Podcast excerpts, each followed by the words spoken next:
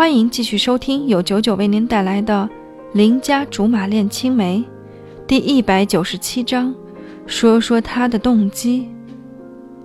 好吧，是我蠢，是我笨。貂蝉斜睨我一眼，你能发现当中的蹊跷就已经很不错了。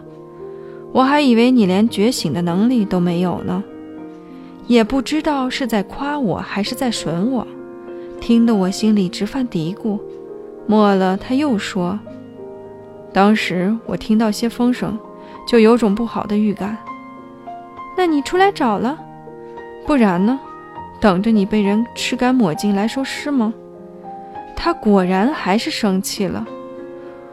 我后来也知道不对劲儿，你说哪有那么恰好的事情啊？恰好发布会挽回点形象，他就要找我出来道谢。恰好大晚上的不去别的地方，就去酒店。恰好我下楼就被一大堆的记者给堵上了。那么多恰好搁一块儿，肯定就是有预谋的。我学着狄公包公的调调说，况且最大的一点在董卓自己身上。什么？他来了兴致。不信你回头去看新闻，对比之前的突发事件，不难看出他这次表现太好了。就是因为他一点都不慌乱，而且台词还那么顺畅。你说要是没有彩排，没有预谋过，谁信啊？我实在太了解董卓的性格了，可还是输给了他的改变。从他踏上娱乐圈开始。之后的路数我就不能理解了，那就再说说他的动机呗。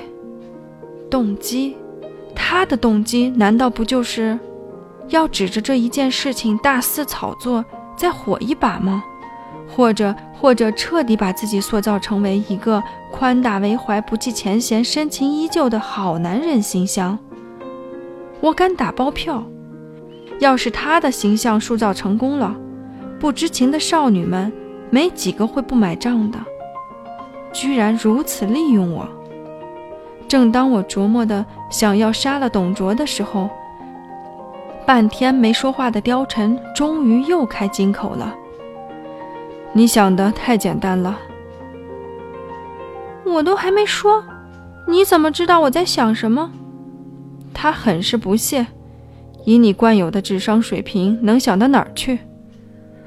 好吧，我是傻，那你说说是为什么？他漫不经心地说：“你昨天是不是跟风贤摊牌，还放了狠话？”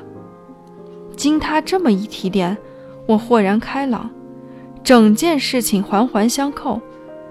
风贤啊，风贤，真是招不狠不用啊！可最让我悔恨的是，居然相信了董卓不会叛变。想明白了没？没有，他疑惑，不是明摆着吗？我身心疲惫。我想不明白的是，董卓为什么要坑我？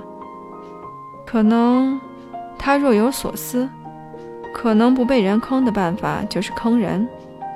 不管为什么，我不觉得保障自身利益的唯一途径是损害别人。要是所有人都着了道，那以后还有几个能傻傻的帮他？董卓啊，还说我傻，其实你比我傻太多了。晚间我在网络上又火了一把，凌晨时分，新事件被推上了风口浪尖，那就是关羽公司聘请律师单方面向董卓提出解约，并且以行为不检点。影响不好等理由要求董卓赔偿损失。